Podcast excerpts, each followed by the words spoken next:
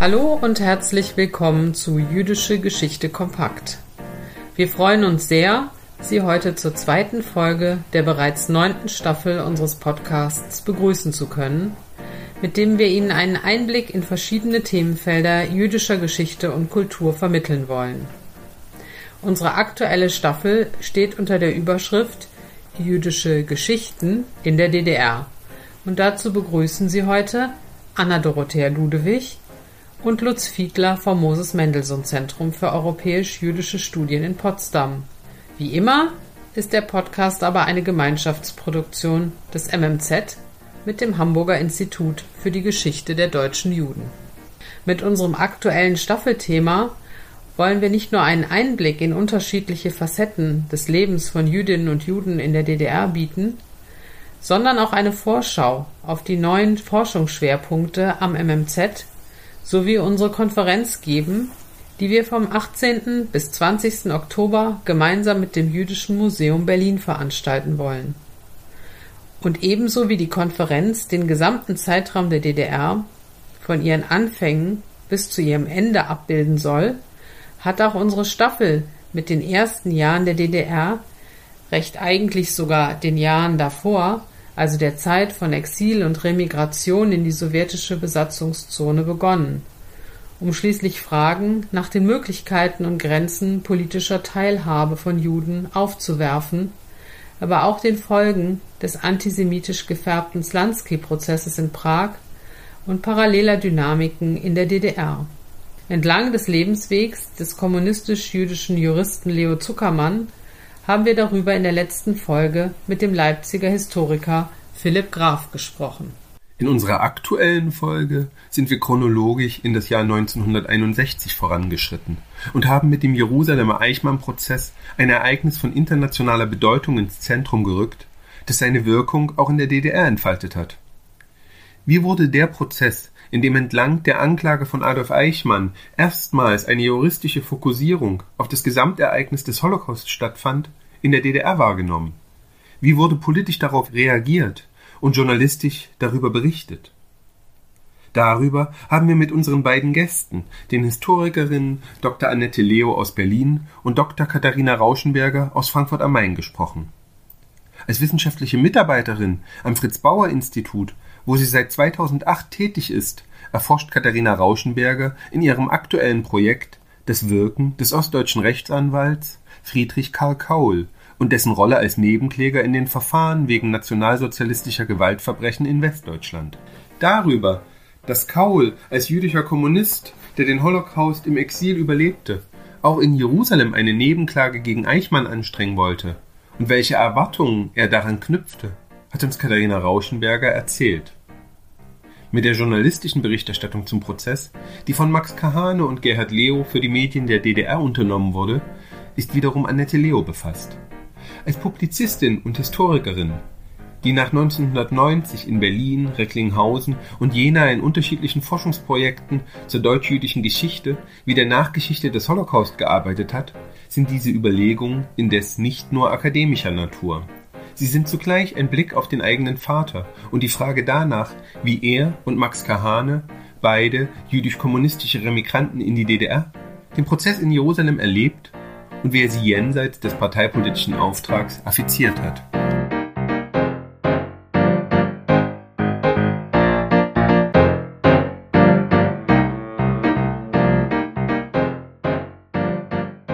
Herzlich willkommen. Schön, dass Sie da sind zu unserem Podcast heute. Wir freuen uns sehr und äh, wir wollen ja dieses Mal über den Eichmann-Prozess und die Rezeption des Eichmann-Prozesses in der DDR sprechen. Vielleicht fangen wir auch mit einer Frage an, die noch äh, vor allen äh, Berichterstattungen, noch vor allen Reisen zum Prozess direkt beginnt. Wie war das überhaupt, als in der DDR Nachrichten von der Festnahme Adolf Eichmanns angekommen sind? Wie wurde darauf unmittelbar reagiert und welche Wege der Reaktion wurden in die Wege geleitet? Und vielleicht richte ich die Frage zuerst an Sie, Frau Rauschenberger. Also ich habe heute extra nochmal nachgeschaut und habe festgestellt, dass das neue Deutschland ja schon praktisch einen Tag nach der Bekanntgabe aus Israel, dass Eichmann gefangen genommen worden sei, darüber veröffentlicht hat und dann auch in den folgenden Tagen regelmäßig über diesen Vorgang berichtet hat. Ähm, aber es war sehr schnell bekannt. Und vier Tage nachdem diese Veröffentlichung sozusagen auf dem Tisch war, am 27. Mai nämlich, hat sich Kaul, also Friedrich Karl Kaul, an den Ausschuss für deutsche Einheit gewandt und hat schon vorgeschlagen, dass er doch als Prozessbeteiligter nach Israel fahren kann und das gerne auch, wenn das Schwierigkeiten machen sollte mit der internen Abstimmung, das auf eigene Kosten machen würde, weil ihn die Sache selbst sehr interessiere und weil er glaubte, dass das für die DDR eine, eine gelungene Situation wäre, wenn er dahin führe.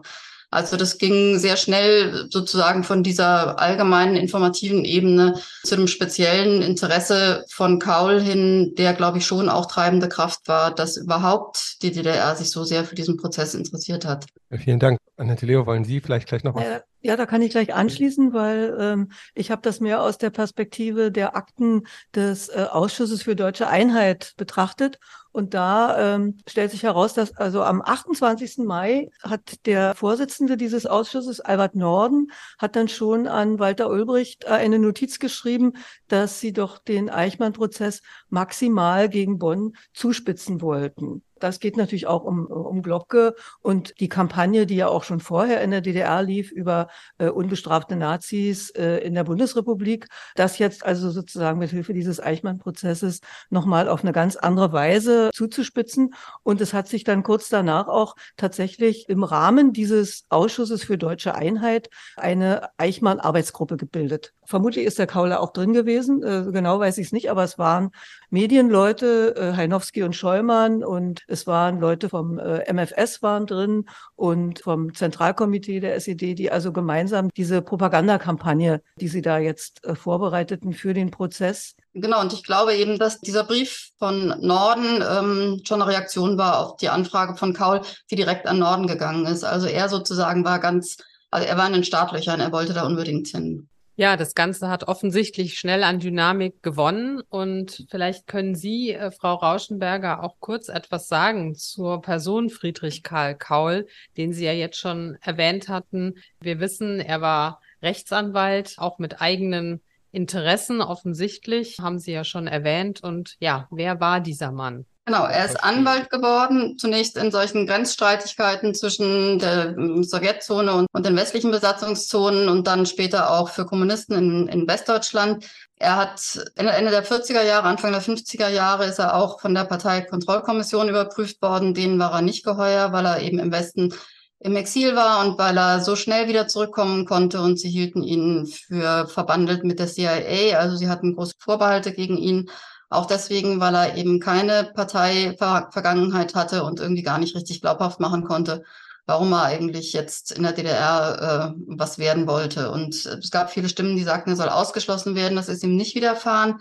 Er war auch schon zu dem Zeitpunkt sehr bekannt über Rundfunksendungen und Publikationen in Zeitungen und so weiter und hat diese Zeit überstanden. Und zum Zeitpunkt des Eichmann-Prozesses war er insofern in Schwierigkeiten, als er in Deut westdeutschen Verfahren, also in Staatsschutzverfahren, wo er deutsche Kommunisten verteidigt hat, nicht mehr zugelassen war, weil der Bundesgerichtshof das verboten hatte. Also er suchte 1961 oder 1960, 61 nach einer neuen Aufgabe, die ihn für die Partei empfehlen würde. Vielleicht können Sie noch mal was zu diesem Konstrukt der Nebenklage sagen. Wen genau sollte er vertreten und auch warum das Vorhaben dann letztendlich gescheitert ist? Die Nebenklage hat ja den, die Funktion, also jedenfalls im deutschen Recht hat sie die Funktion, dass sie den, die Staatsanwaltschaft unterstützen kann, dass sie selber Zeugen in den Prozess einbringen kann, dass sie selber das Fragerecht hat und dass sie den Prozess in gewisser Weise lenken kann. Bei Kaul war das jetzt so, dass ihm diejenigen, die er zunächst vertreten sollte, quasi von der Partei vorgeschlagen oder vorgegeben worden waren. Das waren alles namhafte Personen, also von Hans Eisler über Lineal Dati, über verschiedene andere Leute, die Namen hatten in der DDR und die sehr bekannt waren. Die konnten aber alle aus formalen Gründen gar nicht an dem Prozess teilnehmen, was in Ostberlin niemand wusste. Es musste erst irgendwie bekannt gemacht und Erfahrung gebracht werden durch die israelischen Genossen, die da dazugearbeitet haben. Und Kaul war sehr erbost darüber, dass der, dass das überhaupt passiert war, dass er sozusagen mit seiner Liste vollkommen untauglicher Namen da angetreten war. Und später wurden dann auch Leute ausgesucht, die diesen formalen Kriterien genügten und die aber keine namhaften Vertreter in der DDR mehr waren. Also er hat eigentlich die Leute nicht selber bewusst ausgesucht und die Geschichten dahinter kamen auch eigentlich nirgendwo zum Tragen. Das interessierte niemanden.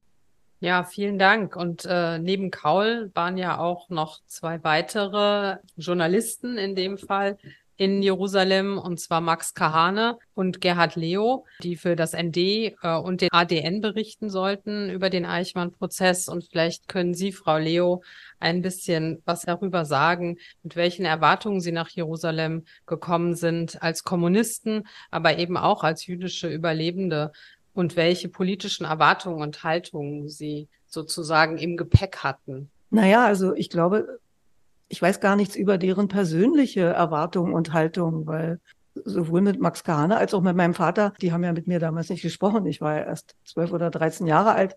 Und äh, seltsamerweise hat es auch nie später ein Gespräch darüber gegeben. Als ich mich dann angefangen habe, damit zu beschäftigen, da war es vorbei, war, die, war, war keine Möglichkeit mehr, hat mich das sehr gewundert, dass ich mich da so spät erst dafür interessiert habe. Aber ich denke, man kann davon ausgehen, für beide Journalisten war das ein Auftrag. Die haben sich da nicht wie Kaul also in diese Rolle äh, gedrängt und wollten das gar nicht unbedingt, sondern waren ja beide beschäftigt, auch in ganz anderen Ländern. Der Max Kahane kam als äh, Sonderkorrespondent direkt aus Indien zurück, um also dorthin geschickt zu werden von seiner Zeitung. Und mein Vater war Korrespondent des Allgemeinen Deutschen Nachrichtendienstes in Genf, also bei der UNO in Genf akkreditiert. Und von dort wurden sie sozusagen kurzfristig abberufen um äh, dann äh, nach Israel geschickt zu werden. Und ihre persönlichen Erwartungen an diesen Prozess, die spielten, glaube ich, dabei auch gar keine Rolle, weil die hatten einen ganz konkreten Auftrag, da hauptsächlich darüber zu berichten, ob in dem Prozess Namen von äh,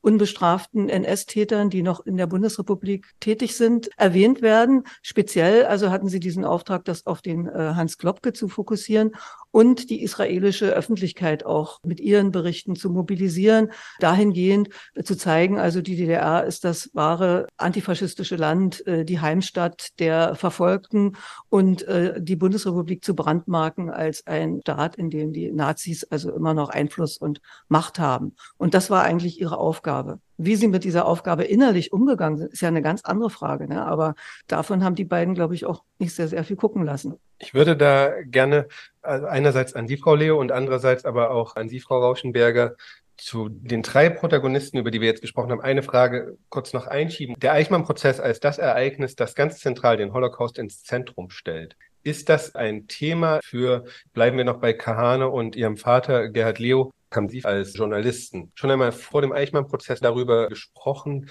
oder geschrieben? Ja, ich weiß, dass beide 1946 bei den Nürnberger Prozessen als Berichterstatter waren. Und ich weiß es von meinem Vater, dass er auch damals in der Düsseldorfer Zeitung der KPD, entweder hieße Freiheit oder Freies Volk, die wechselte immer mal wieder ihren Namen, hat er auch so äh, Dokumente veröffentlicht über schuldige Industriebosse, die Kinder und Jugendliche als Zwangsarbeiter beschäftigt haben. Also da habe ich auch mal einen so einen Artikel gesehen, wo solche äh, Papiere, die in dem Keller im Archiv dieser betreffenden Unternehmen gefunden wurden, die wurden da abgebildet und er hat darüber berichtet. Doch, also doch, mein Vater hat sich schon also sehr für dieses Thema interessiert hat auch hin und wieder dazu was geschrieben. Aber ähm, ich meine, damals wurde das ja auch gar nicht Holocaust genannt. Und, und war äh, eigentlich eher eigentlich der Fokus immer bei Berichten und Geschichten, die erzählenswert schienen, dass es äh, um Widerstand ging. Ja, vielen Dank. Frau Rauschenberger, würden Sie daran noch was anschließen wollen mit Blick auf Kaul? Also den Kaul hat, haben diese Themen schon umgetrieben. Der ähm, hat den Nürnberger Prozess, meine ich, nicht so intensiv beobachtet, aber er hat sich Gedanken zum Völkerrecht gemacht danach. Und er hat ähm, sich für jüdische Belange tatsächlich in, der, in seinen Anfangszeiten nach der Rückkehr stärker eingesetzt, auch über seine eigenen Geschichten ein bisschen publiziert. Ich glaube, er war bei dem bei der, bei der Arbeitsgruppe, die damals aufgebildet wurde, im Zusammenhang mit dem Oberländerprozess dabei aber nur kurze Zeit, weil er quasi parallel dazu in Westdeutschland einen anderen Prozess ähm, anstrengen sollte, der quasi so eine Art Testlauf sein sollte für die Politisierung solcher Prozesse. Und ähm, deswegen war er, glaube ich, in dieser Phase nur relativ kurz beim Oberländerprozess dabei, aber er wurde sozusagen als, als juristischer Berater bei solchen Fragen dazugezogen. Ja, vielen Dank. Und dann würde ich äh, nochmal zurückgehen direkt zum Eichmann-Prozess, wenn also jetzt äh, Max Kahane und äh, Gerhard Leo als Journalisten mit einem bestimmten Auftrag, haben Sie gesagt, gekommen sind. Wie sahen denn dann ähm, die Berichte vom Prozess aus? Wel welche Themen dieses doch sehr einzigartigen und besonderen Prozesses, es wird von dem Beginn der Ära des Zeugen gesprochen, viele andere Fragen sind in den Vordergrund getreten. Welche Themen äh, standen denn im Zentrum der Berichte über den Prozess? Am Anfang haben Sie natürlich von der Eröffnung des Prozesses berichtet, also sowohl Max Kahane in dem Eröffnungsartikel als auch mein Vater hat ja Meldungen an seine Agentur geschickt und inwieweit diese Meldungen dann ähm, noch bearbeitet wurden in den Redaktionen und dann aufgenommen wurden, das habe ich auch im Einzelnen nicht äh, in jedem Falle so verfolgen können. Aber die Berichte von meinem Vater waren wesentlich sachlicher als die von Max Kahane. Also er hat wirklich noch versucht, also der Prozess ist eröffnet und es geht hier wirklich um ein schweres Verbrechen gegen, gegen die Menschheit und das also erstmal so den Rahmen zu schildern, während Max Kahane gleich von Anfang an fast nur auf die äh, westdeutschen Nazitäter fokussiert hat und auch in einer für mich auch sehr verschwurbelten Sprache äh, mit lauter Sprachbildern gespickt, die man dann sich erstmal entziffern musste. Aber die, die Berichterstattung von Max Kahane im Neuen Deutschland, da hat man ja dann immer erstmal die Überschriften und in den Überschriften kommt fast nie Eichmann vor, sondern aber fast immer Globke. In den Wochen, in denen Kahane dort noch an dem Prozess teilnahm, er ist ja dann vorzeitig weggefahren, weil er erkrankte, wurde der Name Glocke da noch gar nicht erwähnt. Aber Kahane hat ihn immer wieder irgendwie eingeschmuggelt in, in seine Berichterstattung, während mein Vater das dann eben so versucht hat, auf so eine subtilere, sachlichere Art zu machen. Und der hat natürlich auch ganz viele Interviews geschickt mit Vertretern von verfolgten Verbänden in Israel und mit äh, Leuten, die links waren oder auch explizit Kommunisten, die sich dann zu dem Prozess oder zur DDR oder zur Bundesrepublik geäußert haben. Also er hatte da im Umfeld dieses Prozesses, hatte er, glaube ich, auch viel mehr zu tun oder hat sich da viel mehr Arbeit gemacht als die, der Berichterstattung über den Prozess selbst. Die ist erstaunlich mager und dürftig, was der DDR-Bürger, der also jetzt nicht den Westradio oder das Westfernsehen einschaltete, was der äh, nun jetzt äh, über den eigentlichen Verlauf des Prozesses da erfahren konnte.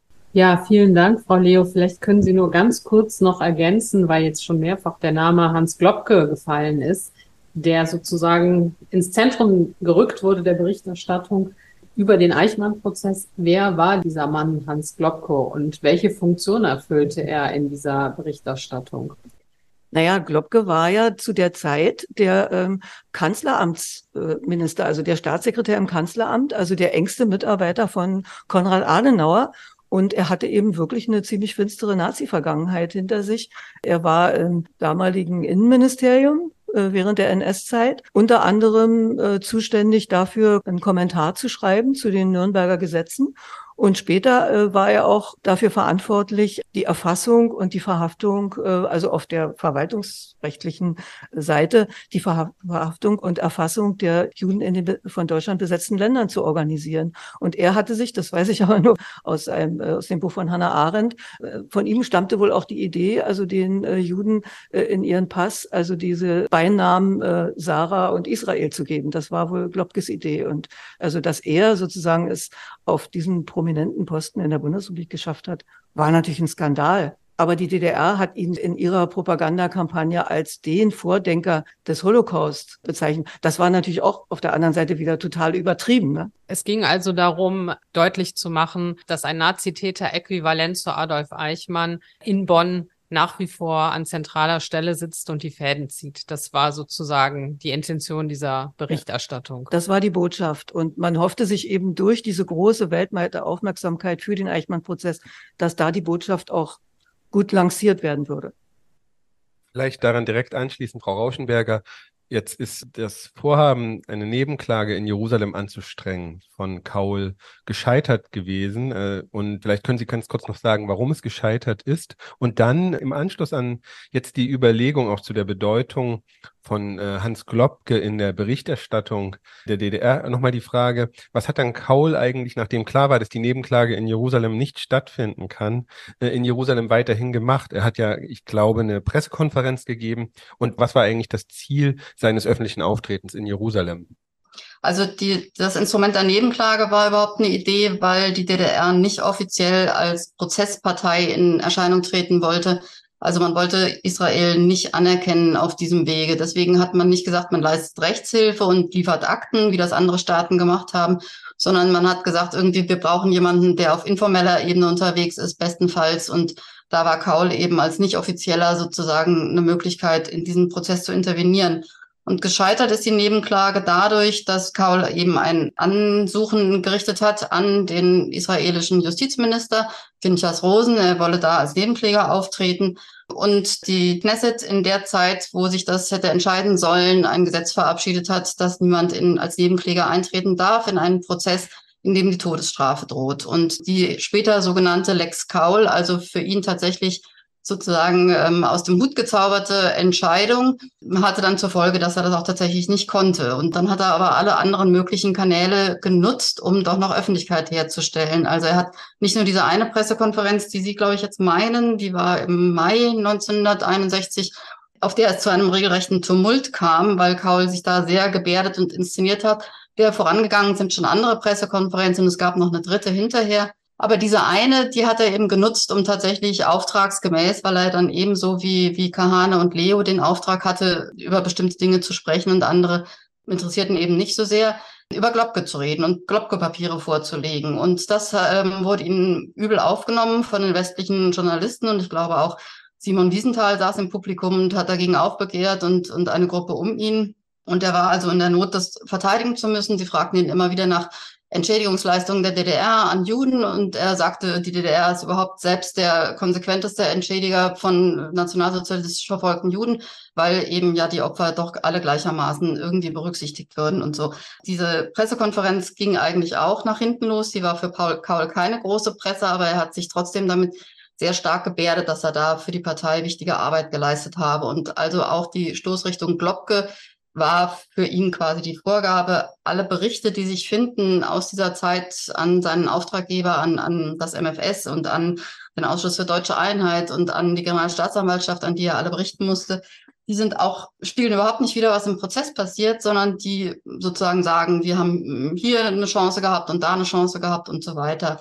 Er hat auch die Aufführung des Films Aktion J begleitet, die in Israel gezeigt wurde. Das war nochmal ein großer Aufreger, weil eigentlich die bundesdeutsche Regierung das verhindern wollte, dass der Film überhaupt nach Israel kommt, aber das konnten sie nicht verhindern. Also da hat er nochmal Aufmerksamkeit hergestellt und ähm, hat eigentlich jede Gesprächsgelegenheit genutzt, die sich ihm geboten hat.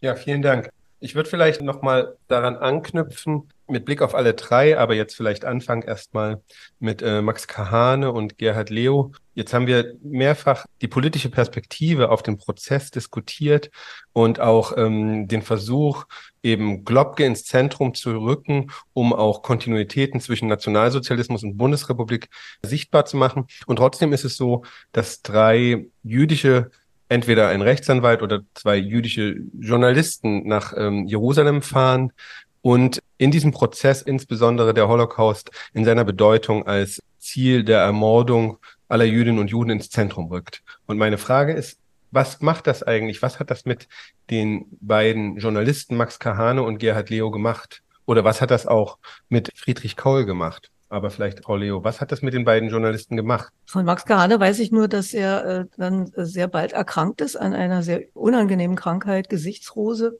Mhm. Und äh, wo die psychische Komponente eigentlich ziemlich klar ist. Das weiß man heute, dass das also sehr viel mit Stress und Belastung zu tun hat.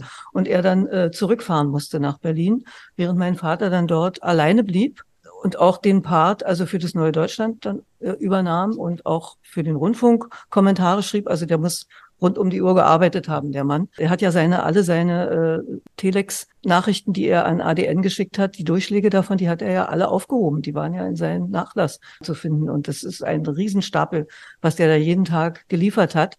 Und äh, außerdem hat er auch regelmäßig äh, Briefe an meine Mutter geschrieben und hat da zum Beispiel, also schon am zweiten Tag des Prozesses hat er geschrieben, ich kann dieses Gesicht in dem Glaskasten, also den Eichmann, den Angeklagten, schon nicht mehr sehen. Also er gibt da einen Überdruss zum Ausdruck, der eigentlich vollkommen unangemessen ist. Der Prozess hat ja gerade erst angefangen. Aber ich entnehme daraus jetzt mit vielen Jahrzehnten Verspätung, er hatte von Anfang an eine Abwehr sich auf dieses Thema überhaupt einzulassen. Ja, dann, dann hat er auch geschrieben, das wäre alles ganz furchtbar, was da an Schrecklichkeiten hochkommen. Und er weiß gar nicht richtig, also man weiß gar nicht, wie man damit umgehen soll. Und immer wenn man denkt, kann gar nicht noch schlimmer kommen, dann wird noch was Schrecklicheres erzählt. Also das waren so persönliche Mitteilungen an meine Mutter, woraus man so entnehmen kann, dass er sich da auch überwältigt gefühlt haben muss von diesem Thema, äh, von dem er ja eigentlich selber auch ein, zumindest ein indirekt Betroffener war. Er ist ja diesen ganzen Holocaust in Frankreich auch in Razzien und entkommen.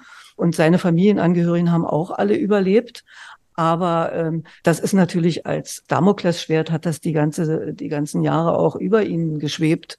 Und ich denke, dass er wie viele andere jüdische Kommunisten, die auch im Widerstand waren, diese Seite der Verfolgung oder der potenziellen Verfolgung äh, gar nicht wichtig nehmen wollte in seiner Rückschau auf das eigene Leben, weil er äh, eben die Möglichkeit hatte, sich als Kämpfer zu sehen. Und das ist eigentlich eine viel wichtigere Rolle im Leben, die viel mehr Selbstbewusstsein bedeutet und nicht äh, diese Opferrolle, die wollte er auf keinen Fall annehmen. Und damit war er jetzt, glaube ich, also dem war er jetzt ausgeliefert, das an sich ranzulassen. Ist das etwas, Frau Rauschenberger, diese Spannung zwischen einem widerständigen äh, Selbstverständnis, einem kommunistischen Selbstverständnis und dann einer jüdischen Erfahrung, die mit dem Holocaust zusammenhängt, die auch bei Kaul hervortritt. Also kann man das bei ihm auch beobachten? Hat ihn, wenn man das so sagen will, der Aufenthalt in Jerusalem und die Teilnahme am Eichmann-Prozess auch verändert? Also ich kann das leider nicht so gut so persönlich schildern, wie Sie das konnten, Frau Leo, weil ich natürlich das alles nur aus den Akten kenne und den Kaul ja auch nicht kennengelernt habe. Ich glaube schon, dass er da einen großen emotionalen Schub hatte. Also ich glaube, er hätte sehr gerne ähm, engere Kontakte hergestellt nach Israel und hat das auch immer wieder vorgeschlagen nach Ostberlin, dass man mit Yad Vashem Kontakte eingehen soll und da auch die Beziehungen pflegen soll und das, was die an historischer Expertise haben, nutzen soll für eigene Anliegen und so weiter. Das ist irgendwie nicht aufgegangen. Er hat das dort aber zum Beispiel nicht geschafft, was ich mich immer gefragt habe, warum eigentlich nicht, persönliche Kontakte herzustellen, die länger gehalten hätten. Also in aller Regel waren ja deutsche, zumal jüdische Immigranten, die nach Israel kamen, dann auch in einer Gruppe von Leuten, die ähnliche Erfahrungen gemacht haben, aus der ähnlichen Region kamen und so weiter und die sich dann auch gerne auch ausgetauscht haben, wie die Situation jetzt ist. Und das kenne ich zumindest zum Beispiel von Henry Orm und so. Aber bei dem Kaul habe ich sowas nicht gefunden. Also er hatte praktisch diese persönliche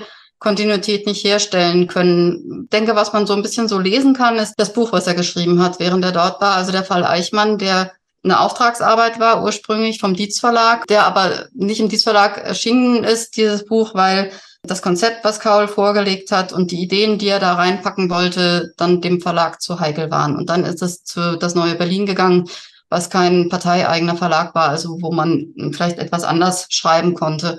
Und das ist ein ganz komisches Buch, weil der Kaul, man, man da merkt, wie er versucht, sich analytisch zu erklären, quasi, wie der Holocaust entstanden ist, wie es dazu kommen konnte und was er überhaupt heute von diesem Staat Israel halten soll. Also er hat eine lange Geschichte des Antisemitismus da untergebracht und eine Geschichte des Zionismus da untergebracht, hat eine ganz scharfe Abrechnung mit dem Zionismus da reingepackt und gleichzeitig merkt man eben schon, dass er diesen Berichten, den Zeugenaussagen vor Gericht ganz intensiv gefolgt ist und die auch wiedergegeben hat und da auch eine Perspektive auf tatsächlich das, was da geschehen ist, insbesondere den Juden geschehen ist, ähm, gegeben hat, die es sonst nicht zum Nachlesen gab, weil das, was der Holocaust tatsächlich bedeutet hat im Einzelnen, das konnte man wohl in der DDR in den Jahren nicht nachlesen irgendwo. Also das hat er alles in dieses Buch gepackt und das schmeckte dem Verlag nicht.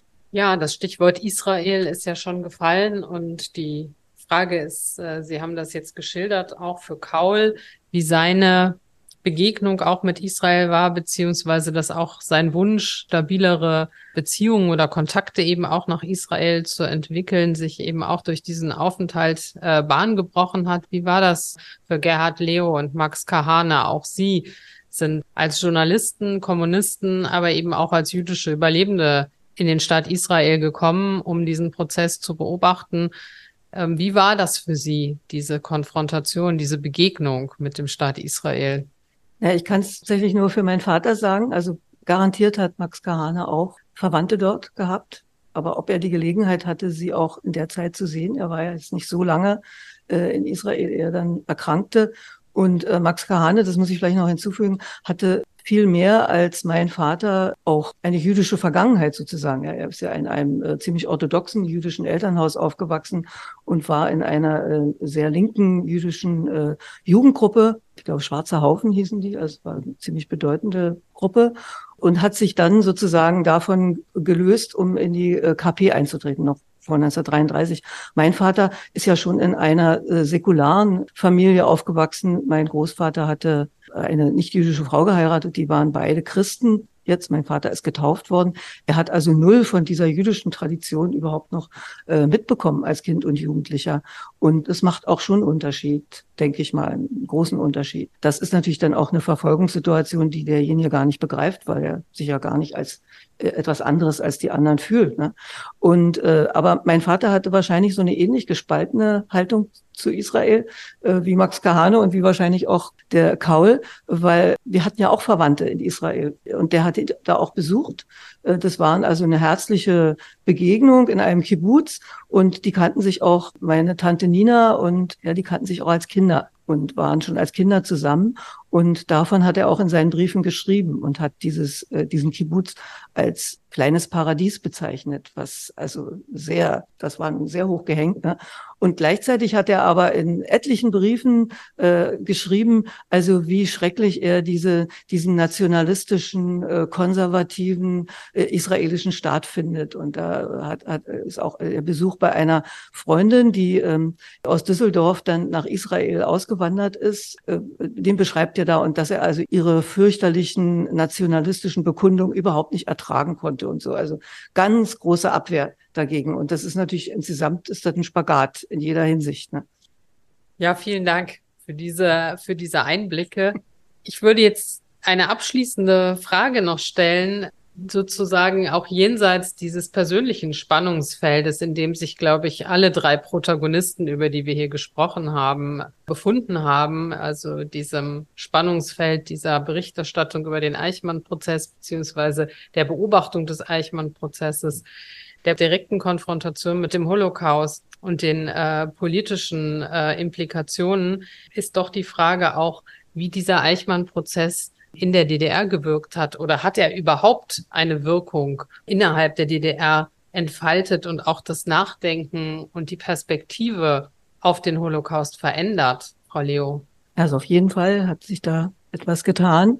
Das war vielleicht sozusagen eine äh, gar nicht so sehr erwünschte Nebenwirkung von dieser großen äh, Propagandakampagne, die sich ja eigentlich gegen die Bundesrepublik richten sollte. Aber man konnte ja über diesen Globke und auch über im Zusammenhang damit über die Verbrechen von Eichmann konnte man ja schlecht etwas berichten in der, in der DDR, wenn man nicht diese äh, Komplexität, diese Arbeitsteiligkeit des Verbrechens also in irgendeiner Weise darstellt. Der Globke war ja kein äh, SS-Mann im KZ, sondern der war ein Schreibtischtäter. Und er war auch nicht irgendwie der Vertreter eines großen Konzerns. Die äh, These in der DDR, also hauptsächlich war das eben so die SS Monster und die großen Konzerne, die also diese Verbrechen verursacht haben. Und jetzt war da plötzlich eine ganz andere Bandbreite von Tätern, äh, die auch irgendwie äh, geschildert werden mussten, wenn man überhaupt äh, das mit dem Globke plausibel machen wollte. Und äh, in dieser Zeit sind ja auch, ist ja zum Beispiel dieses äh, Buch Kennzeichen J von Eschwege und Rudi Gogel veröffentlicht worden, was äh, vorher jahrelang da lag und äh, der Verlag wollte es nicht veröffentlichen. Also eine reine Dokumentation über das, was äh, also an Verfolgung und äh, Vertreibung, Vernichtung von Juden äh, geschehen ist äh, in, in der NS-Zeit. Und es war, man konnte, glaube ich, hinter diesem Punkt, den man da überschritten hatte, konnte man nicht mehr so richtig zurück. Das war jetzt nicht mehr möglich, äh, nur noch zu behaupten, dass das also jetzt nur noch die großen Monopole waren. Und das hat sich eben auch, äh, wenn ich das noch einfügen darf, auch auf eine etwas seltsame Weise ausgewirkt äh, als eine gewisse Unruhe in der DDR-Gesellschaft. Also dass plötzlich also von anderen Tätern die Rede war, äh, muss das also irgendwie bei Leuten, die jetzt in der SS waren, in der Waffen-SS oder in Polizeibataillonen und die dafür nie zur Rechenschaft gezogen worden sind, die aber inzwischen in der DDR vielleicht so eine kleine oder mittlere Karriere gemacht hatten, da muss es äh, Unruhe und Angst gegeben haben, weil äh, anders kann ich also diese eine Notiz, ich glaube von Arne Rehan, äh, an die Presse äh, nicht deuten. Der schreibt also, es ist in der DDR jetzt nicht, äh, bitte teilen Sie das mit äh, auf Ihre Weise. Den Medienleuten hat er, hat er das so mitgeteilt. Es war praktisch wie eine Argumentationsvorgabe. Es ist nicht vorgesehen, dass wir in der DDR eine zweite Entnazifizierung jetzt durchführen und dass die Menschen, die also als äh, in der SS oder woanders gezwungen worden sind, also an diesen Taten teilzunehmen, jetzt noch zur Rechenschaft gezogen werden. Also das war für mich auch eines der, ja, schlagenden Beweise dafür, wie, wie sozusagen diese, diese Linie, die sich da so durchlavieren wollte. Also, weil der Fokus lag auf was, etwas ganz anderen als eine Auseinandersetzung in der Gesellschaft über diese vielen Schuldanteile, die es ja gab. Und in den 60er Jahren waren die ja alle noch, die Leute waren noch jung und das war alles noch ganz virulent. Ja, Frau äh, Rauschenberger, wollen Sie noch anschließen daran? Ja, ich glaube, dass es noch eine andere ganz, äh, ganz große Auswirkung gab. Also ich glaube, dass der Globke-Prozess so propagandistisch aufgeladen wie der war, dass er aber trotzdem sich ein bisschen zum Vorbild genommen hat, den Eichmann-Prozess. Also dass man, ich habe das mal nachvollzogen, wann da was passiert ist und habe festgestellt, dass eigentlich bis kurz vor Prozesseröffnung, also wenige Monate vor Prozesseröffnung 63,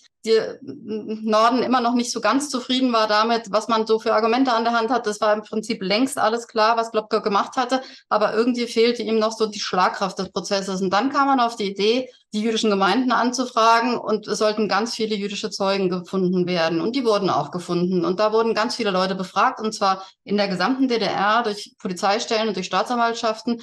Und die haben Zeugnis gegeben davon, was sie so bekunden konnten. Und die sind dann auch zum großen Teil noch eingeladen worden. Und so ist der Prozess überhaupt zum Zeugenprozess geworden. Und das ist, glaube ich, schon ein ein Vermächtnis des Eichmann-Prozesses, wo man gesehen hat, die jüdische Weltöffentlichkeit interessiert sich dafür und die hat man auch versucht, im Globke-Prozess ein bisschen herzustellen. Also man hat tatsächlich auch versucht, jüdische Gemeinden und jüdische Kommunisten im westlichen Ausland zu erreichen und hat mit Polen und anderen Bruderstaaten Schulterschluss gesucht. Das war, glaube ich, schon die Idee, dass man sich mehr darum kümmern muss, was das jüdische Schicksal so ist. Und im Globke-Prozess wird das eins zu eins aufgefächert, was der Schreibtischtäter Globke mit seinen Gesetzesvorlagen, welche Wirkung der erzielt hat sozusagen. Und das war ja ähm, eigentlich auch eine Errungenschaft der DDR, dass man gesagt hat, die Schreibtischtäter sind genauso Täter wie diejenigen, die direkt Gewalt ausgeübt haben. Und ich glaube schon, dass das vielleicht eine nicht so persönliche Resonanz war, aber danach sozusagen wusste man Bescheid. Wenn man sich informieren wollte, konnte man das nachlesen. Vielleicht, bevor wir ganz zum Schluss kommen, vielleicht können Sie noch ganz kurz ein, zwei Worte, bloß ganz kurz für unsere Hörerinnen und Hörer sagen, was der Klopke-Prozess genau war, also von wann bis wann der stattgefunden hat, bloß damit wir das alle einordnen können. Er dauerte nur wenige Wochen und fand im Jahr Mitte des Jahres 1963 statt. Und zwar wurde er von, vor dem obersten Gericht der DDR ausgetragen und der Angeklagte Globke war natürlich nicht präsent. Der blieb schön in der Bundesrepublik, weil äh, er natürlich nicht Prozess eines, äh, eines, eines feindlichen äh, sozialistischen Staates werden wollte. Und da ging es eben darum, das ganze Beweismaterial, was seit den 50er Jahren zusammengetragen worden war gegen Globke, welche Maßnahmen er schon 1932 erlassen hatte, zum Beispiel für die Erschwerung von Namensänderungen von Juden. Und das zog sich eben durch bis zu den Nürnberger Prozessen und darüber hinaus. Also alle diese Maßnahmen wurden nachvollzogen und dann wurde noch erklärt, wie das auf die besetzten Länder, welchen Einfluss das gehabt hat. Und dafür wurden eben, wie gesagt, viele Zeugen gehört und hinterher wurde Glocke zu lebenslanger Freiheitsstrafe verurteilt. Und das hatte, für die DDR war das ein ähnlich wie der, wie der Oberländerprozess ein wichtiger Prozess. Man war nur sehr bemüht, weil man gehört hat, dass Glocke Ende des Jahres 63 in den Ruhestand gehen würde, dass man das vorher hinkriegt und sozusagen diesen Ruhestand als ein Ergebnis der DDR-Kampagne wahrnehmen würde. Ja, vielen Dank nochmal für diese, ich denke, doch sehr erhellenden Erklärungen. Jetzt sind wir über den Eichmann-Prozess und die Bedeutung und die Rolle von Friedrich Karl Kaul, Max Kahane und Gerhard Leo bis zum äh, Globke-Prozess in der DDR gekommen und sind ganz am Ende unseres Podcasts und ich weiß nicht, ob Sie das wissen. Der Podcast endet immer mit einer Frage, die mit dem Thema zu tun hat, aber nicht unmittelbar, nämlich mit der Frage, und zuerst an Sie, Frau Leo, wo würden Sie unseren Hörerinnen und Hörern empfehlen, diesen Podcast jetzt zu hören? Das heißt, man kann ihn ja überall mit hinnehmen, sich überall hinsetzen äh, und überlegen, äh, wie man sich mit dem Thema auseinandersetzen möchte. Gibt es einen bestimmten Ort, den Sie empfehlen würden? Das ist jetzt äh, eine ein bisschen un, unerwartete Frage, ja, weil man kann es ja überall hören, wie gesagt, ja. ja. Vielleicht auf einer Wiese. Auf einer Wiese. Auf einer Wiese am Kanal in Berlin. Ah ja, gut. Und äh, Frau Rauschenberger, fällt Ihnen auch ein Ort ein? Ich kann mich am besten beim Autofahren konzentrieren oder beim Bügeln, bei Dingen, die nicht sozusagen, wo man noch was nebenher machen kann. Aber das soll keine Empfehlung sein. Damit würde ich sagen, sind wir am Ende angekommen. Dann gilt unser Dank äh, Ihnen beiden, Katharina Rauschenberger, uns zugeschaltet aus Frankfurt und Annette Leo hier in Berlin. Damit sind wir schon wieder am Ende des heutigen Podcasts angelangt, liebe Hörerinnen und Hörer. Doch wir freuen uns, Sie auch jetzt schon auf unseren neuen Podcast am ersten Freitag im August hinzuweisen. Dann werden wir Sonja Komp zu Gast haben und über ihr Buch Loyal um jeden Preis, linientreue Dissidenten im Sozialismus sprechen. Das nicht nur die Generation jüdischer Remigrantinnen und Remigranten in die DDR, sondern auch die Generation ihrer Kinder zum Thema hat. Wir freuen uns, wenn Sie auch dann wieder einschalten werden. Bis dahin, bleiben Sie gesund, wir hören uns.